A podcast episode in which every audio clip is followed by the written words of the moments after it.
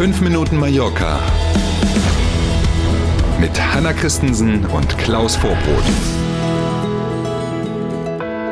Freitag, der 17. Dezember, eine Woche noch. Schönen guten Morgen. Wir wissen Bescheid, Klaus. Ja.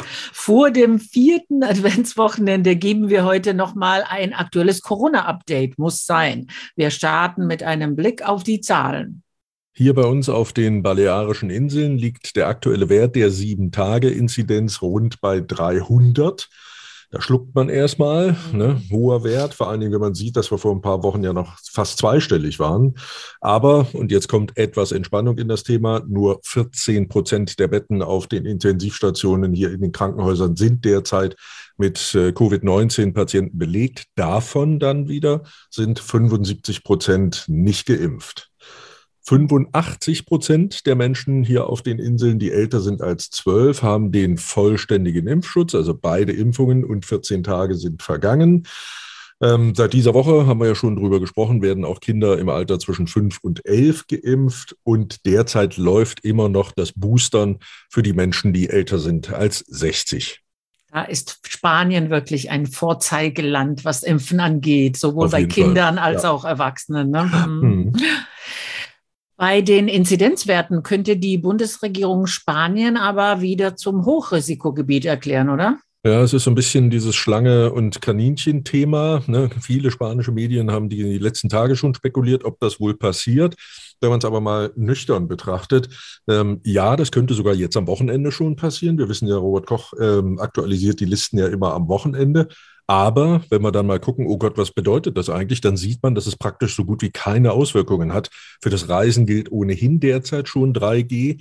Einzige, was dann sich wieder ändern würde, wäre, dass man auch bei der Einreise nach Deutschland so ein digitales mhm. Einreiseformular vorher ausfüllen muss, wie man das ja auch muss, wenn man hier nach Spanien fliegt oder fährt. Ähm, das wäre die einzige ähm, Änderung. Aber wir haben ja in den letzten Tagen gesehen, was sonst so los ist, vor allen Dingen auch im Süden von Europa.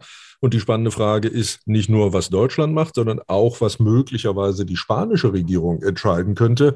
Denn in Ländern wie Italien oder in Griechenland gibt es ja neuerdings Regelungen, die besagen, wenn man aus einem anderen EU-Land einreist, dann muss man auf jeden Fall einen PCR-Test haben, der nicht älter ist als 48 Stunden. Und zwar völlig egal, ob man geimpft ist oder nicht.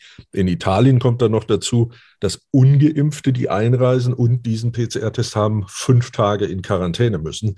Ähm, also solche Dinge, die könnten dann eher wieder passieren. Wir werden es mal abwarten müssen.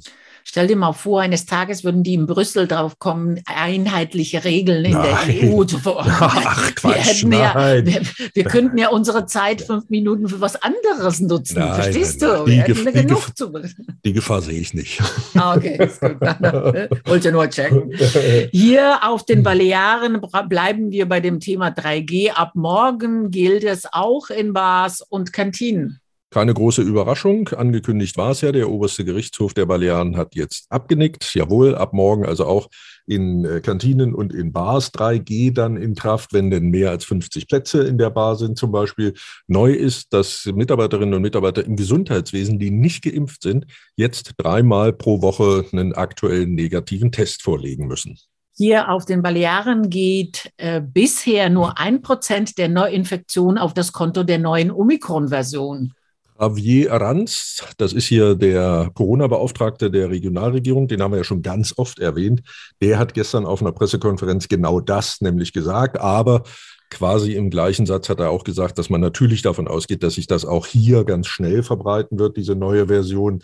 Er hat nochmal an die Hygiene- und Abstandsregeln erinnert und vor allen Dingen mit Blick auf Weihnachten so sinngemäß gesagt, nicht übertreiben, nicht zu viele Kontakte, regelmäßig, auch wenn man zu Hause feiert, Fenster auf, durchlüften, ähm, alles, was irgendwie geht, nach draußen verlagern. Mm, und ähm, dann haben wir auf dieser Pressekonferenz auch erfahren, dass nach Weihnachten nochmal die Impfkapazitäten erhöht werden. Ganz mhm. sicherlich, weil eben jetzt viele Kinder auch geimpft werden mhm. und weil man das Boostern dann auch für die Menschen, die älter sind als 50, anfangen will. Und da braucht man eben mehr Kapazitäten. Wir sind beim Wetter am Wochenende, mein Stichwort. Es bleibt heute und am Wochenende meist sonnig, schön. Mhm. Heute Nachmittag kann es auch einige Wolken geben, aber die Temperaturen bleiben konstant tagsüber bei 16 Grad und nachts wird es weiterhin kalt. Naja, es ist immerhin auch Dezember. Wir freuen uns tagsüber über die Sonne und über 16 Grad, wünschen ein schönes viertes Adventswochenende und sind am Montag wieder da. Bis dahin, tschüss. Danke für heute. Bis Montag um sieben. Tschüss.